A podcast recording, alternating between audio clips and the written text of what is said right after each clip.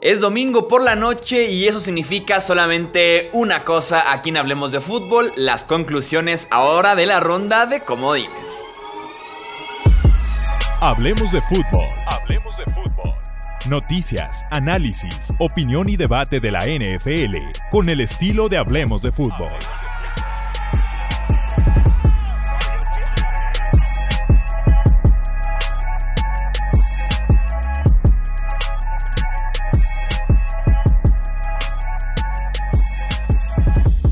Amigos? ¿Cómo están? Bienvenidos a un episodio más del podcast Hablemos de Fútbol. Yo soy Jesús Sánchez y es un placer que me acompañen para hacer un pequeño repaso, un par de pensamientos que tengo por ahí que me dejó la ronda de comodines más de que como 22 horas viendo NFL. Fue una locura este sábado y también el domingo. Tenemos mucho que platicar en este episodio de conclusiones. Ya saben que horas después se estará publicando análisis de cada uno de los partidos de la ronda de comodines, así como un primer vistazo muy ligero a la ronda divisional que también pinta bastante, bastante bien. Empezamos de una vez con las conclusiones que nos dejó este fin de semana de postemporada. La primera tiene que ver con Mitch Trubisky y es que se acabó la era de Trubisky en Chicago. Se acabó una era que va a ser recordada como la era del coreback que fue tomado antes de Mahomes, antes de Watson y apenas estuvo cuatro años en el equipo, que no le alcanzó para más, mientras que los otros corebacks, sea en Houston o no con Watson, es un tema aparte, pero ya la están rompiendo en, la liga, eh, con premios cada semana, de temporada, postemporada y lo que ustedes quieran, ¿no? Em, aquí lo dijimos múltiples ocasiones. Eh, muy bien, el tema este de Mitch para MVP que se convirtió como en un chiste en el cierre de campaña era contra las defensas de Vikings, Lions, Jaguars y demás, ¿no?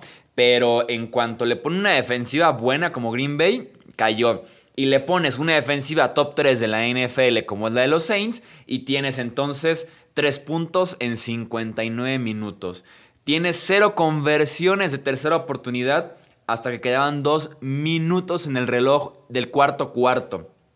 Tienes más despejes que primeras oportunidades antes de esa última serie que de los Bears. Fue un error grave de Chicago, un error grave que están pagando actualmente con la eliminación, viendo el éxito de los otros corebacks y eh, van a darle vuelta a la página. Van a darle de una vez ya vuelta a la página. Se reporta que Mitch no va a seguir en 2021. ¿Qué pudiera pasar con Trubisky? Esto era muy temprano para decirlo. Tal vez un mercado tipo Marcus Mariota, la agencia libre pasada, que cobró como 8 millones para ser suplente en Las Vegas. Eh, pudiera ser un mercado de ese estilo. Eh, ser suplente de un coreback frágil, ya sea frágil en cuestión de nivel o frágil en cuestión de salud, eh, medio rehabilitar esa imagen y aspirar para un mejor 2022, porque en Chicago le van a cerrar la puerta. Se va a quedar Managi seguramente para draftear otro coreback que lo ponga a competir, que lo ponga un poquito a la par de lo excelente que es esa defensiva de los Bears. Seguimos pues con la siguiente conclusión. Este fue el fin de semana del debate de jugársela o despejar en cuarta, ¿no? Como que hubo una serie de oportunidades en las que se prestó para, para este debate. Yo, de lo que vi, sobre todo el domingo, hay dos errores garrafales por parte de dos head coaches. Primero Mike Vrabel y después Mike Tomlin. Mike Vrabel despeja en cuarta y dos, en la 40 del rival, abajo por cuatro puntos en el último cuarto. El despeje terminó siendo de 23 yardas porque ni siquiera encajonaron bien a, los Ravens. Y eso mató muchas chances de, Tennessee en este partido que empezaron muy bien y después se fueron poco a poco apagando eh, y que terminan perdiendo, ¿no? Pero entonces Mike Vrabel fue realmente lamentable ese despeje. Y el otro que pudiera ser igual o hasta peor es el de Mike Tomlin, despejando en cuarta y una en plena remontada, iniciando apenas el último cuarto, eh, con la ofensiva moviendo bien el balón, abajo por dos posesiones. Eh, sobre todo les digo, hubo varias, se sintió como que un fin de semana en la que decías por qué están despejando o por qué se están jugando, como que el debate se puso bueno en redes sociales, pero esta de Variable y esta de Tomlin me parecen las más groseras. Por ahí hay una que vamos a comentar seguramente en el podcast eh, de mañana. Eh, el de mm, Frank Reich jugándosela en cuarta oportunidad en lugar de buscar el gol de campo, quedarse con los puntos. Seguramente saldrá el debate, pero sobre todo esto, perdiendo, estar despejando en cuarta y corto en los playoffs, no se lo puedes perdonar a nadie. Quiero hacer otro comentario sobre otro entrenador como al margencito de esta conclusión y es sobre Sean Payton. No tiene nada que ver con jugársela o con despejar, pero mandar a Drew Brees en una personal, en un quarterback sneak, regresando de 11 costillas fracturadas y un pulmón colapsado, en un partido que van arriba por 18 puntos en el último cuarto, es estúpido. Teniendo a Tyson Hill que tanto lo ama a Sean Payton, que tanto lo utilizó de forma errónea en este partido específicamente, dásela a él, teniendo a Alvin Kamara, teniendo a Latavius Murray. Hay opciones mucho mejores y más inteligentes que mandar a Drew Brees en un quarterback sneak. Insisto, regresando a 11 facturas del, eh, del tórax y aparte un pulmón colapsado. Y en plenos playoffs, ¿no? Entonces, qué decisión tan grave la de Sean Payton en este cierre del Saints en contra de los Bears. Seguimos pues, siguiente conclusión. Los Steelers necesitan pensar en el quarterback del futuro urgentemente, pero hay un asterisco. Desafortunadamente para ellos están en una muy mala posición para hacerlo. Sin dinero, están incluso con deudas en el tope salarial del 2021 y además tomando en los 20 del draft. Es una posición un poquito incómoda para tomar coreback. Te gustaría hacerlo en el top 10, top 12 tal vez. Y si no, esperar un poquito tal vez a la segunda ronda. Es una posición incómoda, como les digo. Eh, pero sí es urgente lo que tiene que hacer Pittsburgh con la posición de coreback a futuro porque creo que para 2021 tienen a, Big Ben, quieran o no. Quieran o no, debe estar Big Ben ahí en 2021. Eh, no todo fue culpa, hablando justamente de Ben Roethlisberger, no todo fue culpa del coreback.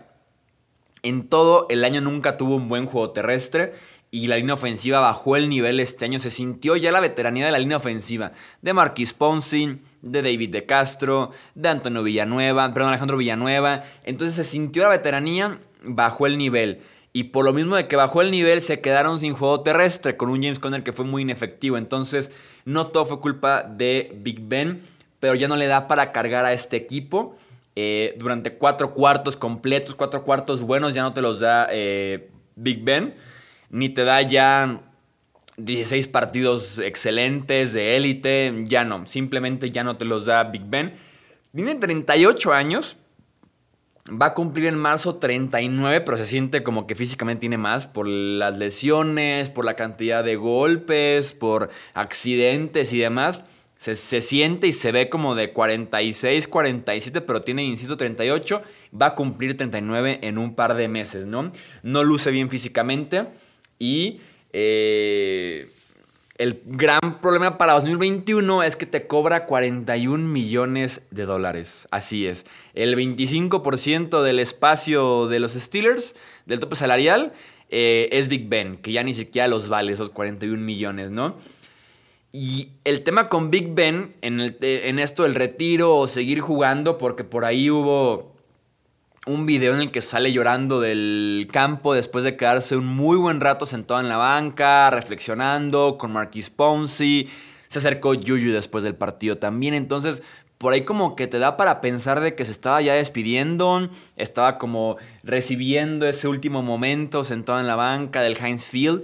Pero yo, yo, yo, yo, si me dicen que a los 38 años, próximamente 39, me queda solamente una temporada más de carrera y si aguanto esos 12 meses, si me quedo sí o sí, me pagan 41 millones de dólares, tomando en cuenta que va a ser el último gran ingreso de su carrera, de su vida incluso tal vez, eh, yo me quedo. Yo me quedo a jugarlo sí o sí, el nivel que, que me dé. Y los Steelers tienen como ese proceso incómodo en el que le van a pagar un mundo de dinero a Big Ben. Ya no te rinde esos 41 millones que vas a cobrar en 2021 pero tampoco hay muchas opciones detrás de él, porque de Mason Rudolph y Josh Dobbs realmente no haces un buen coreback, eh, así que está medio incómodo esa parte. Un comentario rápido sobre este partido, ya llegaremos a él en el podcast de análisis.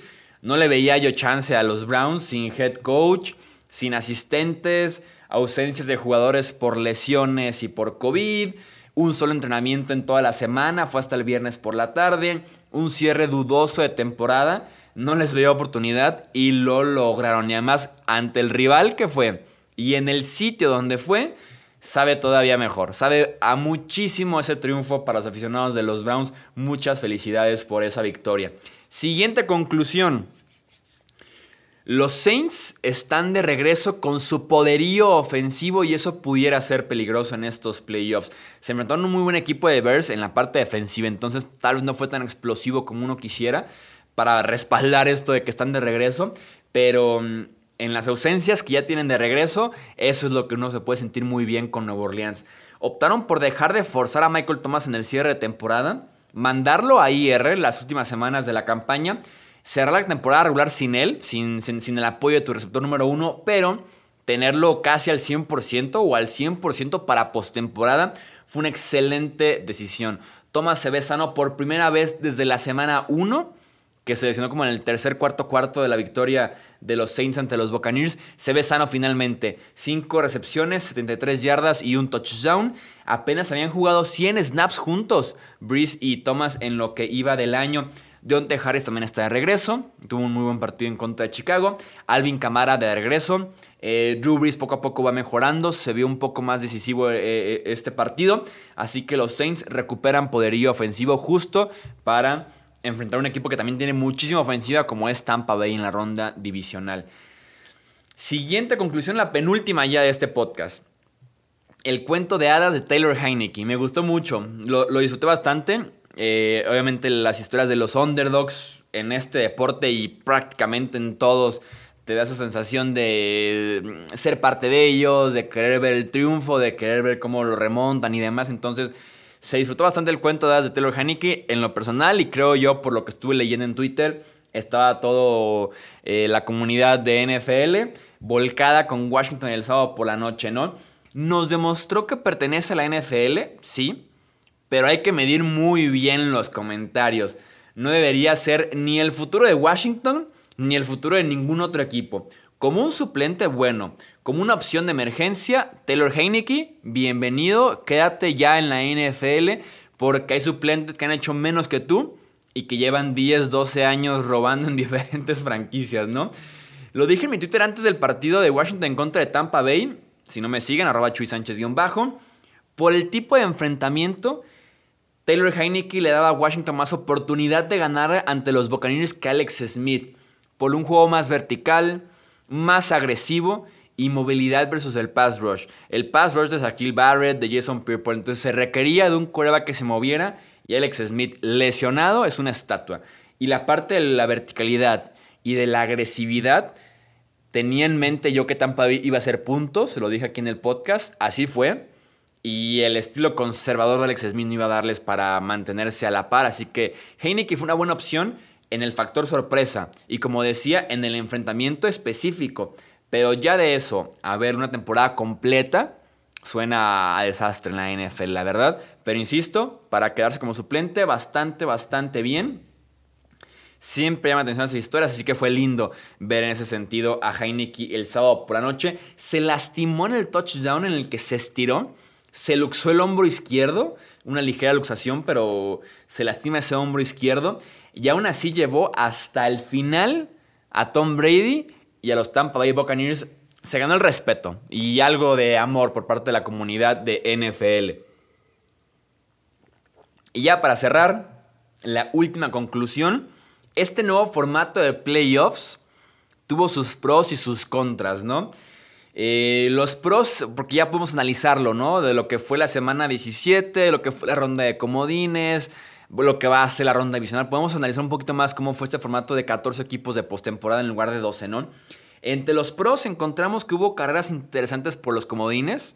En ambas conferencias se definió hasta el penúltimo partido de temporada, ante penúltimo partido de temporada. Entonces, en ese sentido fue un pro en el nuevo formato de los playoffs. Y además un gran, gran, gran pro que todo mundo disfrutó.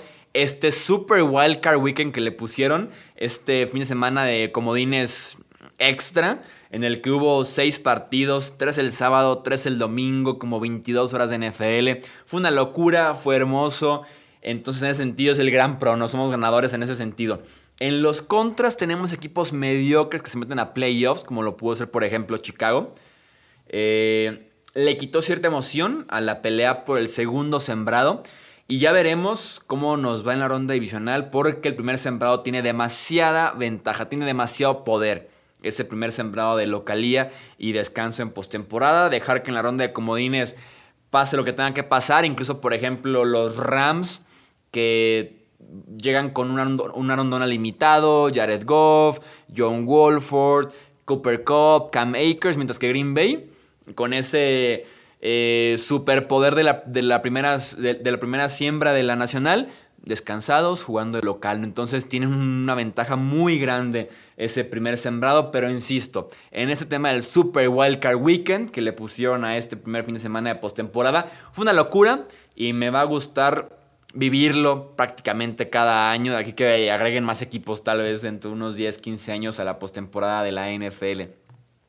Eso es todo entonces por este episodio de conclusiones de la, primera semana de postemporada de este fin de semana de comodines en los playoffs. Los leo ahora a ustedes con su opinión, con sus comentarios, ya saben, redes sociales o también en YouTube, aquí abajo en los comentarios. Yo soy Jesús Sánchez y eso es todo por este episodio. Gracias por escuchar el podcast de Hablemos de Fútbol. Para más, no olvides seguirnos en redes sociales y visitar hablemosdefutbol.com.